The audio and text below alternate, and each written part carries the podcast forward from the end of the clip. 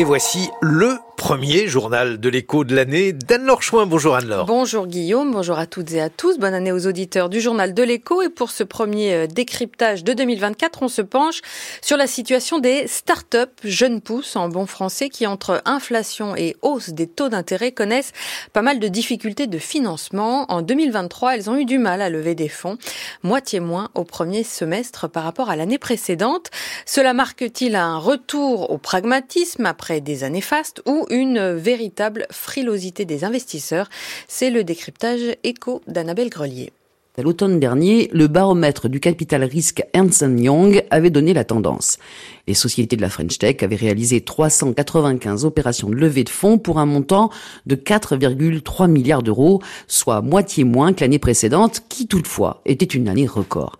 Est-ce à dire que les startups françaises ont perdu de leur attractivité aux yeux des investisseurs? Non, mais c'est un peu l'heure des comptes. Fini l'argent facile, les investisseurs veulent aujourd'hui des gages de rentabilité, explique le business angel Claude Calmont. Autant avant on pouvait arriver avec une idée, aujourd'hui il faut arriver avec un produit. Encore une fois, hein, on revient à la disponibilité de l'argent. Quand il y avait beaucoup trop, je dis bien trop, d'argent disponible, il y avait beaucoup d'entrepreneurs qui arrivaient à lever euh, plusieurs centaines de milliers d'euros, voire quelques millions sur la base d'un PowerPoint en disant on va faire ça. Aujourd'hui, c'est plutôt voilà ce qu'on a fait, voilà notre produit, voilà nos clients et voilà où on veut aller. Et à l'époque, là où une levée de fonds pouvait prendre quelques mois, six mois, aujourd'hui, euh, c'est plutôt 9, 12, 18. C'est-à-dire que pendant tout ce temps-là, non seulement vous allez devoir faire euh, la tournée des popotes pour lever des fonds, mais, mais il faut aussi faire tourner votre boîte. Après une décennie du tout digital, applications, logiciels, web market marquent le pas quand l'intelligence artificielle a les faveurs des investisseurs, à l'image de Mistral AI, qui a récemment levé 385 millions d'euros.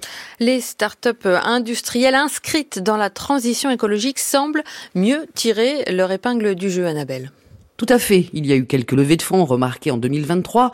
Vercor, qui a réuni plus de 2 milliards d'euros pour sa giga-usine de batteries électriques à Dunkerque, 122 millions d'euros pour l'usine girondine de ballons dirigeables de Flying Whales, ou encore 160 millions d'euros pour l'usine d'élevage d'insectes à Amiens. Antoine Hubert, le vice-président d'Insect et cofondateur de Start Industrie, qui réunit les start-up industrielles, s'inquiète tout de même de cet hiver des investisseurs, car ce type de société suppose d'avoir des investisseurs investissement C'est structurel hein, de devoir investir pendant longtemps à perte dans la création d'usines, depuis un petit pilote, un prototype industriel, une mini-usine jusqu'à une grande usine à l'échelle rentable. Tout ça, ça prend beaucoup de temps. Donc il y a une inertie, il y a un besoin d'investissement qui est, qui, est, considérable. Et si les capitaux privés ne veulent plus des longs cycles, on va avoir un vrai problème. On va casser le début positif qu'il y avait de, de réindustrialisation et de, de financement d'innovation industrielle. Donc nous, c'est une grosse source d'inquiétude et les signaux sont pas hyper positifs malgré quelques belles levées cette année. Mais le fait est, c'est qu'il y a beaucoup de financement public, mais le financement privé est fortement à la peine dans ce domaine. Difficile de préjuger ce que sera 2024. Certains espèrent la baisse des taux d'intérêt quand d'autres en appellent à l'aide d'État. Plusieurs propositions issues du rapport du député Paul Midi ont été intégrées au projet de loi de finances pour 2024, passé par le 49.3, comme un crédit d'impôt recherche accéléré ou encore de nouveaux statuts jeunes entreprises innovantes donnant droit à de la défiscalisation. Merci Annabelle Grelier. Un décryptage éco retrouvé à la page du journal de l'écho sur le site de France Culture, mais aussi dans votre chronique Demain l'écho dans le journal de 18 le mois de décembre 2023 a été faste en ce qui concerne l'immatriculation des voitures neuves en France, plus 14,54% selon des chiffres publiés par la plateforme de la filière automobile. Au total, en 2023, le secteur aura enregistré une hausse de plus de 16%, soit l'année la plus forte en pourcentage depuis une dizaine d'années, notamment par effet de rattrapage après les perturbations en post-Covid, notamment l'approvisionnement en puces électroniques. Mais en volume absolu, le marché reste toujours loin d'avoir retrouvé ses niveaux d'avant Covid.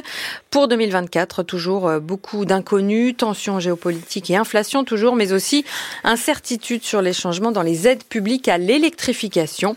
L'Allemagne, par exemple, a décidé euh, de mettre fin brutalement à son bonus pour les véhicules électriques, tandis que la France a durci les critères d'attribution.